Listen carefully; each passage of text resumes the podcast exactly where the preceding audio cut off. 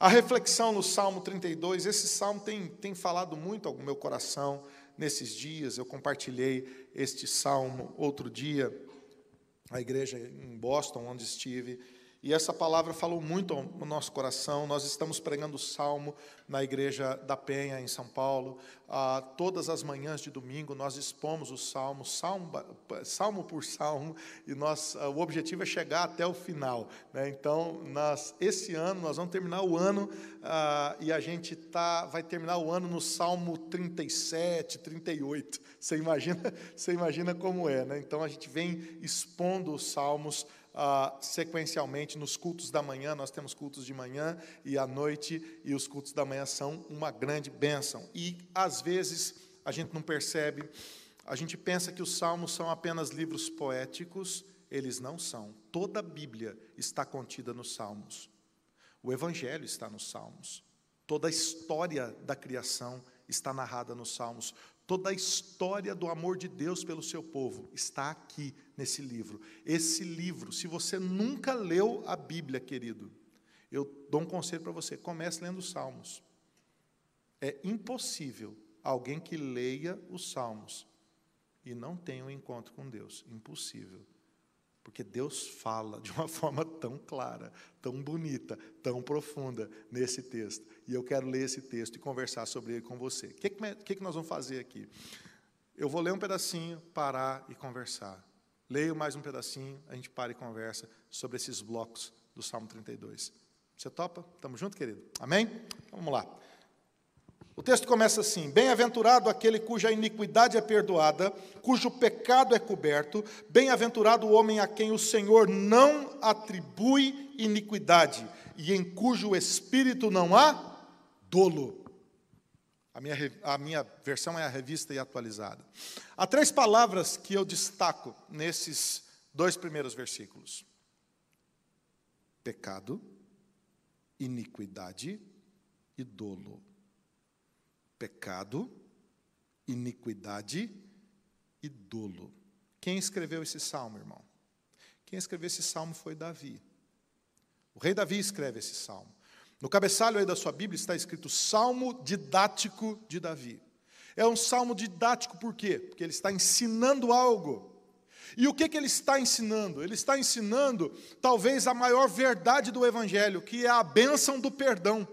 A maior verdade do Evangelho é que nós fomos imerecidamente perdoados. Nós não merecíamos o perdão. Nós merecíamos a ira de Deus. Mas por que, que nós merecíamos a ira de Deus? Nós merecíamos a ira de Deus por causa do pecado, por causa da iniquidade e por causa do dolo. Talvez você pergunte para mim, mas Juliano, o que, que é pecado? E se a gente tivesse aqui numa boa escola dominical, você responderia, ou eu responderia: pecado é tudo aquilo que fere a lei de Deus. Pecado é tudo aquilo que é contrário à palavra de Deus. Pecado é tudo aquilo que desobedece à palavra de Deus. Mas por que, que o ser humano peca? O ser humano peca porque ele tem no coração dele a semente do pecado. O ser humano é ruim? Não. Absolutamente não. Deus não criou nada ruim. Não é isso que Deus fala lá em Gênesis, no capítulo 1? Deus criou o homem e viu que era bom. A ordem da criação mudou? Absolutamente não. Deus criou o homem à sua imagem e semelhança. Mas o que faz o homem então errar? A semente do pecado.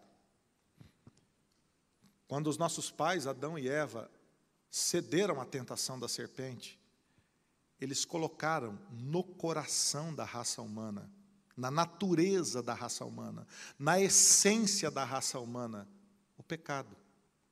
E é por isso que todo homem, ele nasce distante de Deus.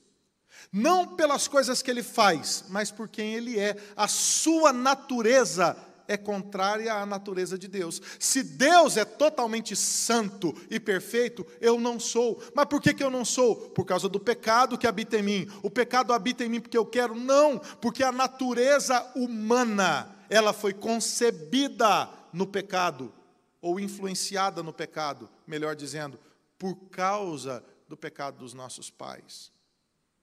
Então a gente peca por quê? Porque nós somos pecadores. E nós somos pecadores por quê? Porque habita em nós a natureza do pecado. Agora é interessante que o texto não fala só de pecado, ele fala de iniquidade. Olha onde é que Davi estava. Não era apenas o pecado. O que é pecado? Tudo aquilo que fere a lei de Deus. Mas o que é iniquidade? Já parou para pensar que há uma diferença entre pecado e iniquidade? Você sabe o que é iniquidade? Iniquidade é o pecado que se comete querendo pecar. Se o pecado é um desvio da natureza humana, que está longe de Deus por conta do pecado de Adão e Eva, e que gera em nós uma inclinação, uma tendência para o pecado, a iniquidade é a prática deliberada do pecado. Por exemplo, você está andando na rua com o seu carro, você está ouvindo Juliano Sócio no Spotify. Tem lá, viu? Vai lá, Spotify. Aí você está lá, não há nada no mundo. aumenta o volume. Meu Deus, todo o universo está em sua mão. Ô, oh, música boa. Ô, oh, meu Brasilzão, que saudade. Os olhos de graça estão no sinal vermelho. Você não viu. Bum, passou. Você tomou um susto, diminuiu o som do carro, falou: Meu pai amado, passei um sinal vermelho tinha um policial aqui, não tinha, não me pegaram, glória a Deus. Mas você infringiu a lei, ou não infringiu? Infringiu a lei ou não infringiu? Um dia, um amigo meu que mora em Boston, o policial seguiu ele, de propósito. Ele passou três stop signs sem ver, sem ver, três, e virou no sinal vermelho quando não podia. O policial esperou ele cometer quatro infrações. Aí acendeu a árvore de Natal. Uh! E deu quatro multas para ele. E o policial falou assim: Eu estava curioso para ver se você ia cometer mais alguma infração, por isso que eu fiquei esperando. Ele estava desapercebido, ele não viu. Ele passou tudo isso, infringiu todas essas leis e não viu. Às vezes a gente peca sem querer. É ou não é verdade? Comete equívocos. Você fala um negócio, depois você se dá conta que não deveria ter falado. Quantas vezes? Não é que você é fofoqueiro, você não é. Não é. Mas aí você falou, você não aguentou, deu uma cosquinha, você, hum, falei. Pecou, irmão. Aí depois que você fala, você fala, como é que engole esse negócio que eu falei? Né? Tem uma figurinha no Brasil, agora no WhatsApp, que fala assim: Deus viu que você apagou. Porque o cara escreve no WhatsApp e apaga. E aí Deus viu que Deus leu que você apagou aí, rapaz. Não dá para engolir. Agora o que é iniquidade? Onde é que Davi estava? A iniquidade é quando você vê o sinal vermelho e você fala, eu vou passar.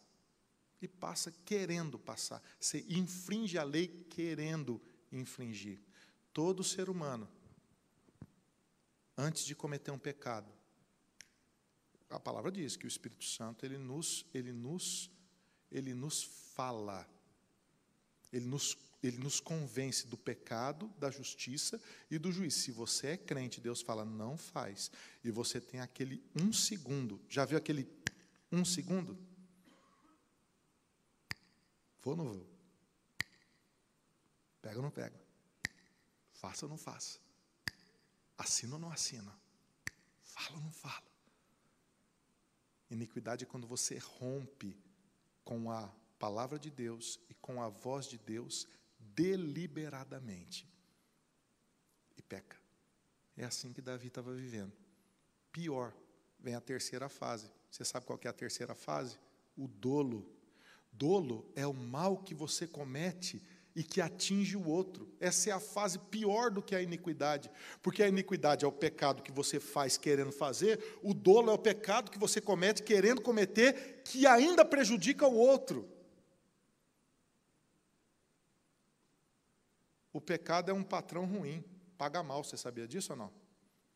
A Bíblia diz que o salário do pecado é a morte. Olha como é que paga o pecado. Mas ele paga de uma vez? Não, é uma sequência. Pecado, iniquidade, dolo. Pessoas prejudicadas por causa da iniquidade, por causa de decisões equivocadas, vidas que vão sendo arrebentadas, famílias que vão sendo destroçadas, esperanças que vão se perdendo. Geralmente, o tempo revela opções pecaminosas na vida. É pesado, irmão. Mas pessoas que vivem distantes de Deus, ou que vão para longe de Deus, é assim que elas vivem. Davi estava vivendo essa armadilha, desse esquema do pecado, da iniquidade e do dolo. O que, que ele faz? O que, que se faz no momento assim? Olha o que, que o texto continua dizendo. Enquanto eu calei os meus pecados, envelheceram os meus ossos pelos meus constantes gemidos todo dia, porque a tua mão pesava sobre mim dia e noite, o meu vigor se tornou em sequidão de estio. O que que o pecado, a iniquidade e o dolo fizeram com Davi? Calaram Davi. Ele se calou. Ele escondeu. Os ossos dele envelheceram. Foi a mesma reação de Adão e Eva no jardim. Deus perguntou: onde vocês estão? E eles estão se escondendo de Deus. Eles cozeram para si folhas de figueira, se, se, se, se esconderam do Deus que os criou. Eles não conseguiam assumir o pecado diante do Senhor. Adão diz: foi Eva. Eva diz: foi a serpente. Eles transferem a culpa para o outro, mas não conseguem assumir. Eles calaram-se diante de Deus. Pior, Davi diz que os seus ossos envelheceram. Ele somatizou o pecado, irmão. Olha que coisa terrível. O pecado agora adoeceu o corpo de Davi. Pior, a sua alma começou a gemer.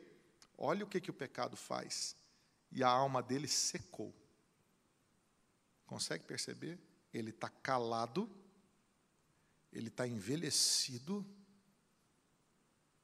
ele está seco. E mais, o texto diz que a mão de Deus pesava sobre Davi.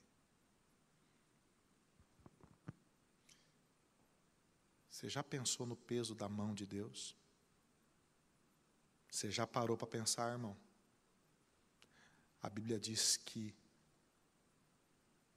toda a areia da terra cabe na palma da mão de Deus. Que Ele pega toda a água da terra numa conchinha da sua mão. A mão de Deus é poderosa.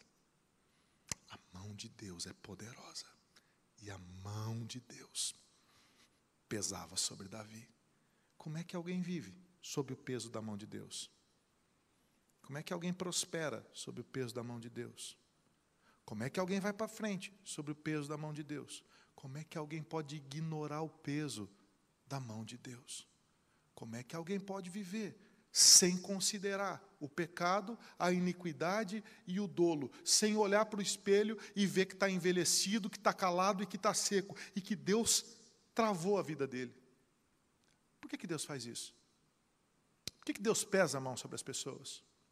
Por que, que a mão de Deus pesa sobre algumas casas? Por que, que a mão de Deus pesa sobre algumas pessoas? Por que, que algumas pessoas não conseguem sair do lugar na vida? Por que, que a vida não vai para frente? Por que, que a dívida não acaba? Por que, que o devorador não vai embora? Por que, que a pessoa não sai do lugar? Por que, que as coisas não dão certo? Muitas vezes, porque Deus está revelando ali o seu amor. Ele está dizendo, filho, volta que eu vou te abençoar, mas assim a minha mão vai pesar sobre você. Tem muito crente, irmão, vivendo uma vida com Deus bem mais ou menos. Tem muito crente que diz, e que de fato eu creio que é crente, mas que vive assim, desconsiderando a mão de Deus. E eles vão fazendo qualquer coisa, e eles vão vivendo, na base do esquecimento. O tempo não melhora a vida de ninguém. O que melhora a nossa vida é um compromisso profundo e real com o Senhor. Davi só teve uma saída, e a saída foi confessar o pecado diante do Senhor. Olha que coisa linda. Olha o que, que diz o texto. O texto diz assim: Confessei-te então o meu pecado, e a minha iniquidade não mais ocultei. O que, que Davi fez? Ele falou: Deus, eu te amo, me perdoa. O Senhor é a única saída da minha vida, eu preciso do Senhor, o Senhor é o meu Deus. Deus, está aqui, é isso aqui, me perdoa. E é interessante o que, que o texto fala. O texto fala assim: confessarei as minhas transgressões ao Senhor e tu a perdoaste, perdoaste a iniquidade do meu pecado. Deus só faz uma coisa quando a gente coloca o nosso coração diante dele. Você sabe o que Deus faz? A única coisa que Deus faz, Deus perdoa. Se existe todo o peso do pecado, também existe toda a libertação do perdão. Se existe todo o peso do pecado, da iniquidade, do dolo, do envelhecimento, da sequidão da alma, do aprofundamento da dor, existe também, diante de uma pessoa arrependida diante do Senhor, a bênção da libertação, a bênção do perdão, a bênção do recomeço, a bênção da reconstrução, a bênção do novo homem, da nova mulher, que foi transformado pela graça de Deus. Olha o que, que o texto diz, o texto diz lá no versículo 6: Sendo assim, todo homem piedoso te fará súplicas em tempo de poder encontrar-te. Davi mudou aqui, ele está encontrando Deus com efeito. Olha isso aqui, irmão. Você tem que escrever esse versículo, pregar na geladeira da sua casa, sei lá, no lugar que você mais vai lá na sua casa. Você vai dizer assim: com efeito, quando transbordarem as muitas águas, não atingirão. Tu és o meu esconderijo, tu me preservas da tribulação e me cercas de alegres cantos de livramento. Deus maravilhoso. O que que nasceu aqui agora? Nasceu um homem piedoso. Antes tinha um homem pecador. Mas agora Davi ele abriu o coração para Deus. E nasce aqui agora um homem piedoso. Já parou para pensar nisso? Charles Spurgeon, grande pregador, ao comentar esse salmo, ele diz o seguinte: que todo homem piedoso é desenhado pelo lápis de Deus. Olha que frase linda. Todo homem piedoso é desenhado pelo lápis de Deus. Ninguém nasce piedoso. A gente é feito piedoso. Você já pegou algum bebê no colo você falou assim: nossa, que bebezinho mais piedosinho? Isso não é nem elogio que a gente faz para a criança, é ou não é? Nossa, fulano é tão piedoso. Nem está na moda elogiar assim, não é verdade? Nós temos três filhos em casa. Fala comigo, três filhos. Fala mais, ó, três filhos. Fala de novo, três filhos. É tenso, irmão. É tenso. Três filhos é tenso. Três filhos tem sempre um desalinhado. Sempre. Os meninos crescem quando dois está bom, um está tá mais ou menos. Tenso. Os meninos brigam o dia inteiro. Tem duas palavras que a gente ouviu a vida inteira dos meninos lá em casa. Duas, palavra mais falada em casa. Se fosse para nomear, quais são as palavras mais faladas em casa? A primeira, stop. Stop. Stop. Segunda palavra, mãe. Mãe.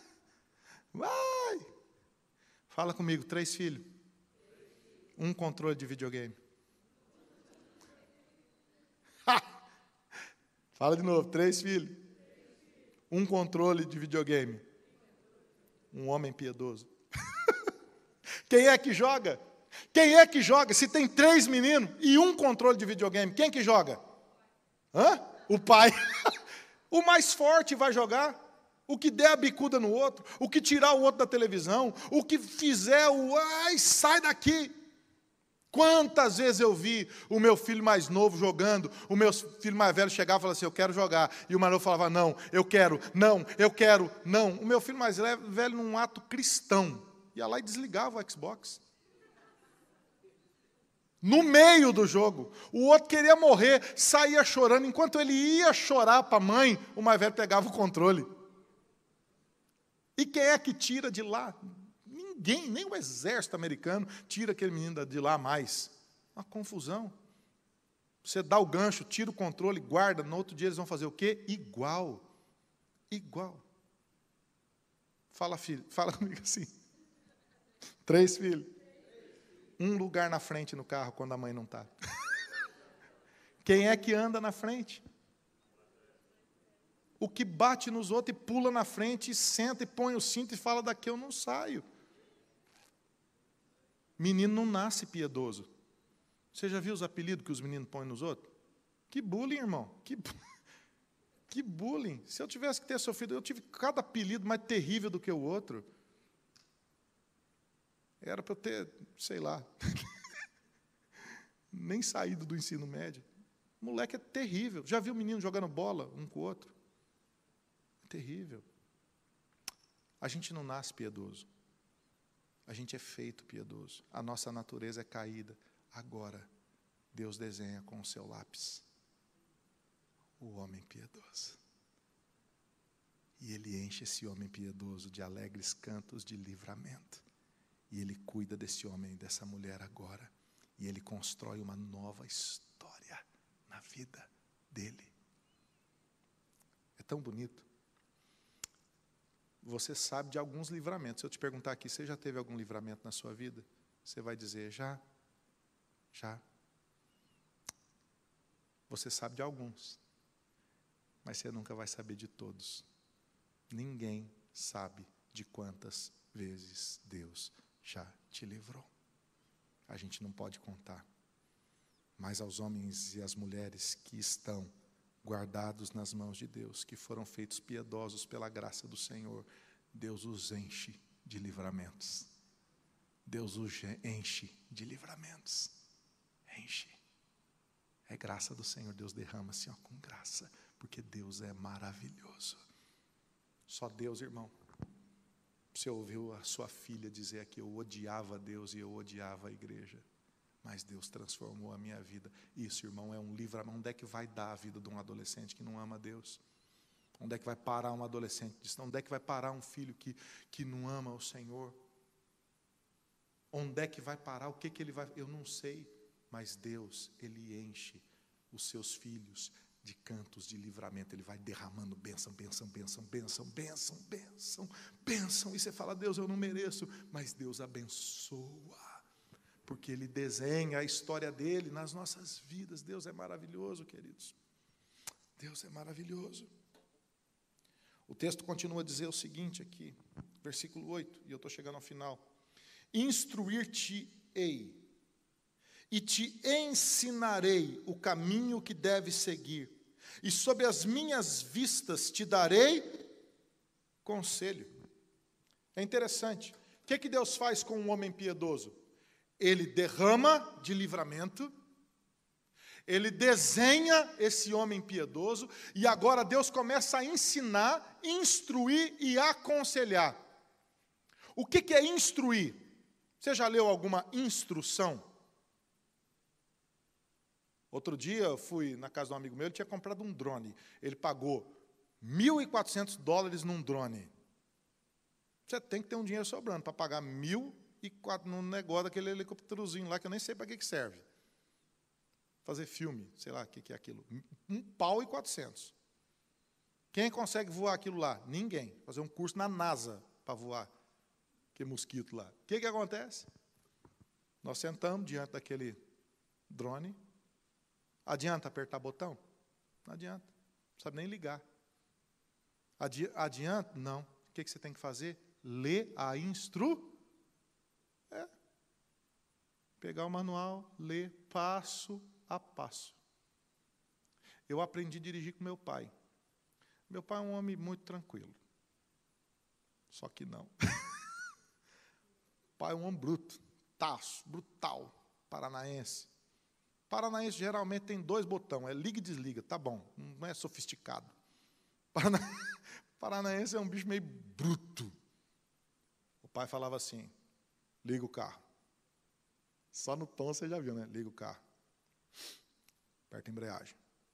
Você vai ligar o carro, apertar a embreagem, acelerar devagarzinho e vai soltando a embreagem. Não acelere, não só de uma vez, você entendeu? Entendi. Liga o carro. Ligar o carro. Aperta a embreagem, põe primeira. O que, que acontecia com o carro? Morria. Pum. morria. Tomavam cinco tapas, dois aqui no pescoço, um na perna, uns, umas três palavras tão tranquilas e abençoadoras, para incentivar né, o coração do filho. Tipo, are you happy? Love you. Só que não. Você é burro, moleque, você é burro, você é burro. Vou falar de novo. Liga o carro, tem embreagem, e ele dava a instrução de novo. Se a gente não entende a instrução, a gente precisa ser ensinado. O que, que é o ensino? O ensino é a repetição metodológica da instrução. É por isso que a gente ouve sermão todo domingo. Por quê? Ensino, ensino, ensino, ensino do quê? Da instrução da palavra de Deus. A palavra de Deus instrui e ela vai ensinando. Por quê? Porque a gente não aprende, irmão. A gente só aprende o que a gente coloca em prática, mas mais do que isso, o texto diz que Deus começa a nos aconselhar. O que, que é o conselho? É a prática do ensino. Quantas vezes você não vai no seu pastor e fala assim: Ô pastor, é, eu estou com um problema aqui, o que, que o senhor acha que eu deveria, deveria fazer nessa área aqui do meu trabalho?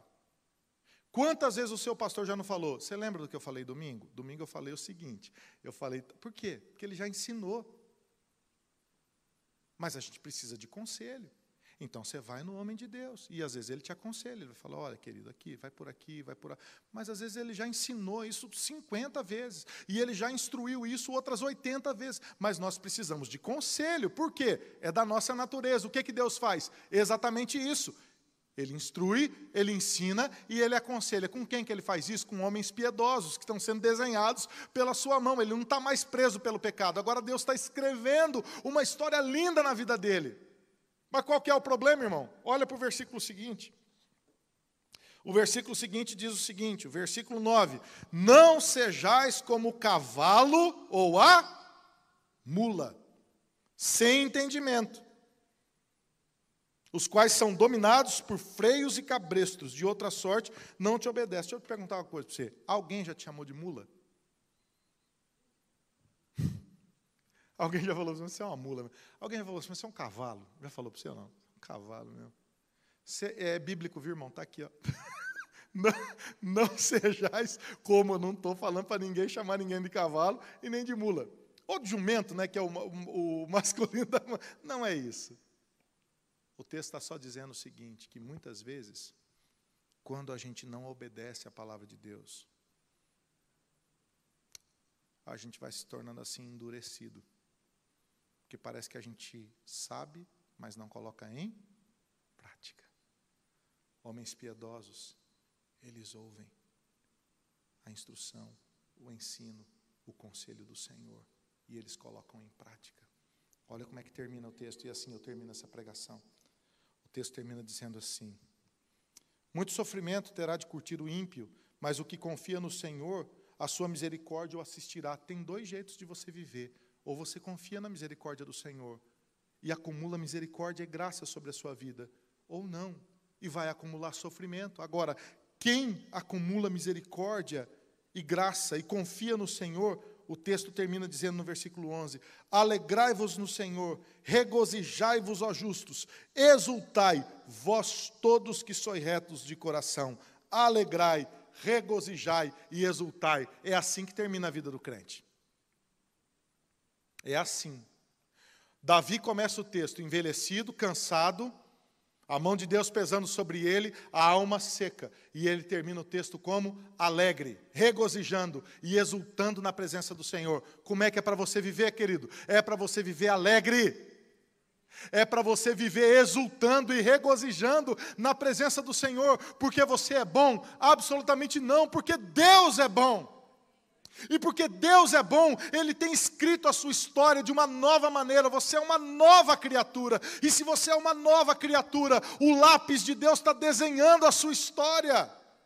E Deus pega a sua vida e Ele começa a derramar graça, bênção, livramento sobre o seu coração. E o seu coração começa a perceber que Deus está cuidando de você. E esse cuidado de Deus começa a produzir frutos na sua vida. E esses frutos todos vão gerando instrução, ensino, conselho de Deus na sua vida, e isso vai alimentando a sua alegria, o seu regozijo, a sua exultação diante do Senhor. E às vezes as situações estão ruins, mas o seu coração não está, porque o seu coração está firmado em Deus e não nas situações. O seu coração está firmado na graça do Senhor, e é isso que Deus tem feito, construído a sua vida para a glória dele.